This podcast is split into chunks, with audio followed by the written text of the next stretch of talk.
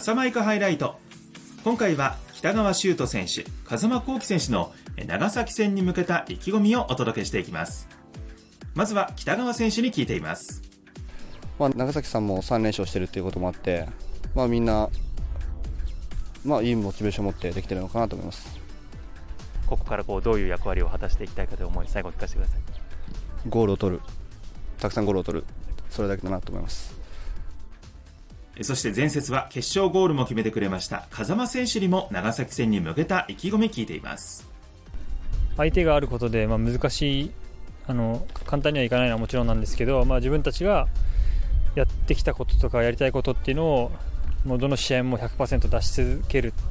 っていうこととあとはまあ個人個人がやっぱその状況に応じてあの最善の選択をできるようにあの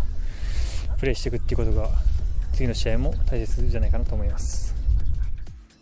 えということで今回は北川柊斗選手、風間幸輝選手の長崎戦に向けた意気込みをお届けしました。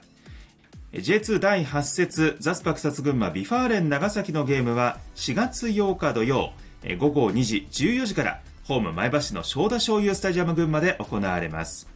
ザスパにとっては2試合ぶりのホームゲームということになります、えー、順位1つ下の長崎を迎えての大事なゲーム、まあ、チームの連勝そこに向けましてねサポーターと一体となってこのゲーム掴んでいきましょう。